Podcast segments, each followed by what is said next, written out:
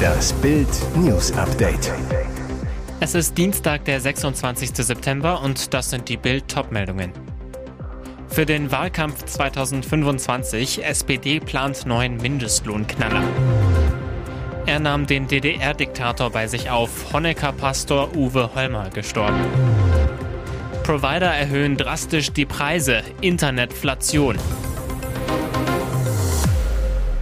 Die SPD bläst zur nächsten großen Mindestlohnrunde. Nach dem erfolgreichen Wahlkampf 2021, in dem Olaf Scholz die Mindestlohnanhebung auf 12 Euro versprach, soll das Thema im nächsten Wahlkampf 2025 wieder ein Schlager werden.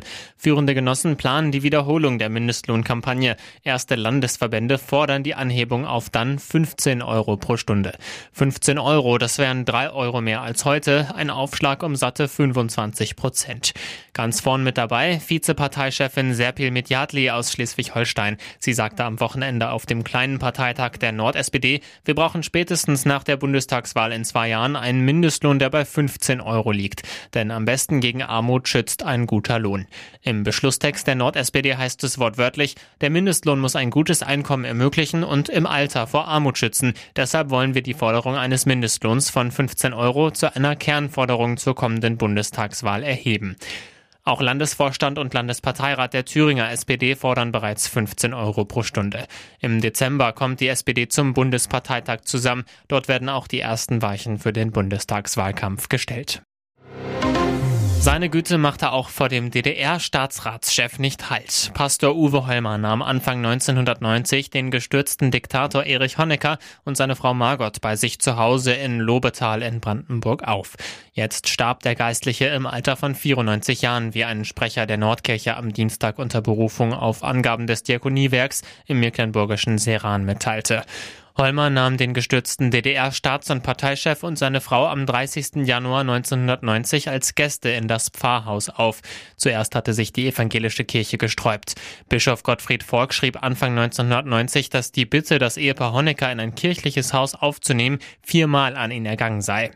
Doch er lehnte zunächst ab. Honeckers Unterbringung sei Aufgabe des Staates. Am 30. Januar 1990 gibt die Kirche nach. Der krebskranke Honecker, der nach eintägiger Untersuchungshaft in Ostberlin als haftunfähig entlassen wird, kommt mit seiner Frau nach Lobetal bei Bernau. Denn die Honeckers wussten nach Auflösung der Funktionärssiedlung Wandlitz nicht mehr, wo sie bleiben sollten. Holmer leitete damals die Hoffnungstaler Anstalten in Lobetal bei Berlin, in denen rund 650 Beschäftigte, mehr als 1000 Behinderte, Senioren Senioren und Suchtkranke betreuten. Seine Familie gab den Honeckers zehn Wochen Asyl in ihrem Pfarrhaus. Tatortstar Jan-Josef Liefers verfilmte die Geschichte. Das ZDF strahlte den Film Honecker und der Pastor im März vergangenen Jahres aus. Die Inflation macht alles teuer, auch unser Internet. Jeder zweite Internettarif knallt deutlich rauf. Das hat das Vergleichsportal Verivox für Bild ermittelt. Die großen deutschen Internetprovider haben seit Juli 2022 in jedem zweiten Tarif die Preise erhöht.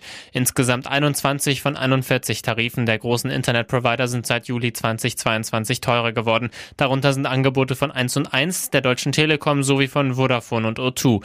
Im Schnitt beträgt die Verteuerung 7,38 Euro im im Monat. Die meisten Preiserhöhungen gab es bei Vodafone. Und auch Angebote für Bestandskunden sind betroffen. Die Inflation macht auch vor Internetnutzern nicht Halt. Mehrere große Provider haben zuletzt ihre Preise erhöht, sagt Jens-Uwe Theumer, Vice President Telecommunications bei Verivox zu Bild.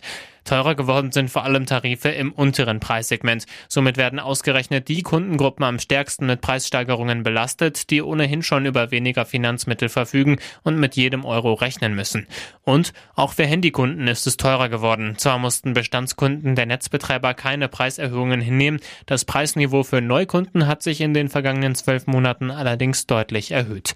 Weitere Details und wo sich die Bedingungen verbessert haben, gibt's zum Nachlesen auf Bild.de.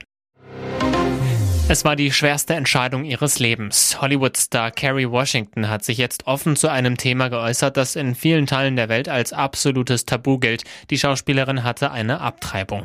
In ihrer Autobiografie Thicker Than Water offenbarte Kerry Washington, dass sie in ihren Zwanzigern ungewollt schwanger wurde.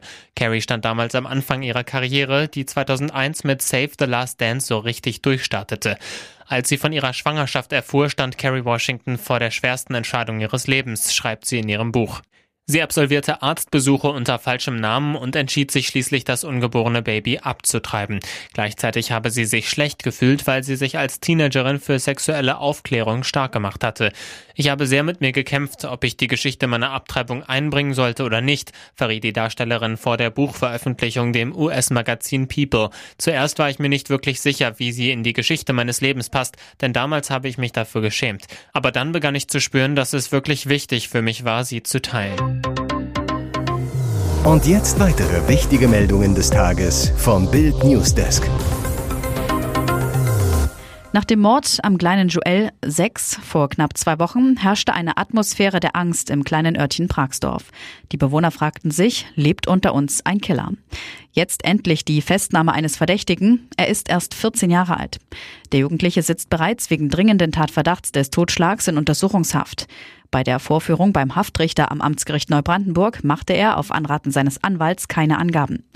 Unter den Dorfbewohnern und auch im Netz waren nur Stunden nach dem Fund der Leiche Gerüchte laut geworden, wonach der Jugendliche für die Tat verantwortlich gewesen sein könnte. Das in Tatortnähe gefundene Messer führte die Ermittler schließlich zu dem Jugendlichen. An der Klinge und am Griff sollen neben Blut- und Faserspuren von Joel auch DNA-Spuren des 14-Jährigen gefunden worden sein. Außerdem habe er sich im Verhör in Widersprüche verstrickt. Er sei es auch gewesen, der Joel zuletzt gesehen habe. Die Obduktion des Kinderleichnams hatte ergeben, dass der Junge infolge von scharfer Gewalt ums Leben gekommen sei, so Polizeisprecherin Schulz. Er hatte massive Verletzungen am Oberkörper. Ein sexuelles Motiv hatten die Ermittler ausgeschlossen.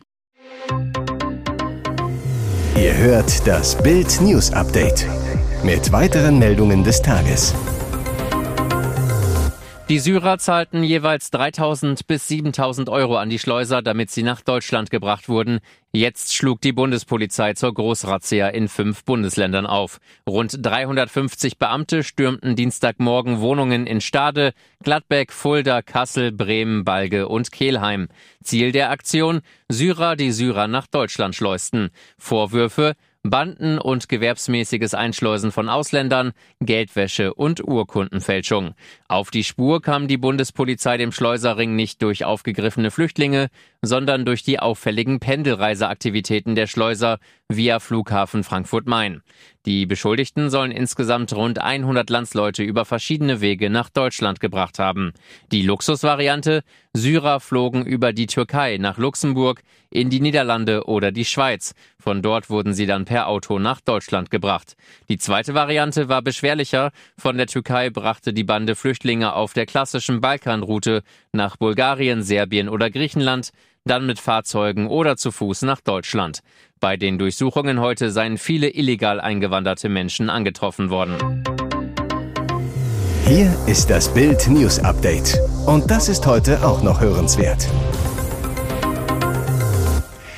Nur noch ein Politiker unbeliebter, komplett Absturz für Feser.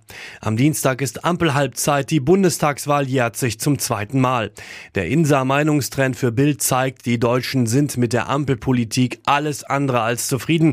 Besonders mit Bundesinnenministerin Nancy Faeser gehen die Befragten hart ins Gericht. Sie ist die größte Verliererin im Politiker-Ranking, rutscht von Platz 17 auf Platz 19. Unbeliebter ist nur AfD-Co-Chef Tino Krupalla. Vor ihr sind Linken Linken-Chefin Janine Wissler und AfD-Co-Chefin Alice Weidel.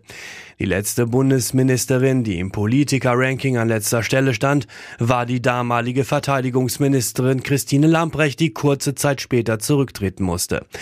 Die großen Gewinner im Ranking sind CDU-Chef Friedrich Merz und sein Parteigeneral Carsten Linnemann. Immerhin ein Lichtblick für die angeschlagene Ampel. Unangefochten auf Platz 1 bleibt Bundesverteidigungsminister Boris Pistorius als beliebtester Politiker der Wähler. Das ganze Ranking gibt's auf Bild.de. Während die TV-Zuschauer nur die fertige Quizshow sehen, verriet jetzt die Wer wird Millionär-Kandidatin Bettina Poser, was neben der Produktion so vor sich geht. Damit verblüffte sie sogar Moderator Günther Jauch. Erlaubt ist ihr das Ausplaudern der Erlebnisse freilich nicht. Sie verplapperte sich bei der Beantwortung einer Quizfrage. Beim Stand von 16.000 Euro wollte Jauch von Hebamme Bettina wissen, wen löste Linda Jaccarino kürzlich als CEO ab? A. Elon Musk, B. Jeff Bezos, C. Mark Zuckerberg, D. Tim Cook. Die Kandidatin hoffte auf Hilfe aus dem Publikum. Sie zeigte siegessicher auf eine Dame. Die amerikanische Fraktion müsste das ja auch wissen. Sie da oben ist ja aus Amerika angereist. Jauch war baff. Woher wissen Sie das? Schnell ruderte Bettina Poser zurück und sagte nur kurz, Entschuldigung, das war vorher in der Warm-up-Geschichte. Kleinlaut ergänzte sie, bestimmt habe ich jetzt was gesagt, was ich gar nicht sagen durfte. Nachdem ein anderer Kandidat aus dem Publikum die richtige Antwort Elon Musk genannt hatte, kam ja auch noch einmal auf das Thema zurück. Er erklärte die Aufgabe eines Warm-ups. Die Zuschauer und Kandidaten werden vor der Show begrüßt und es wird ihnen erklärt, wie die Sendung funktioniert, was sie dürfen und was nicht und wie die Abstimmungsgeräte funktionieren. Allerdings, währenddessen wird auch geplaudert. Bettina Poser hatte sich offensichtlich alles gemerkt, wie er auch feststellte. Deshalb war ich auch so verwirrt und fragte mich, woher kennen Sie denn jetzt jeden einzelnen Zuschauer? So ja auch.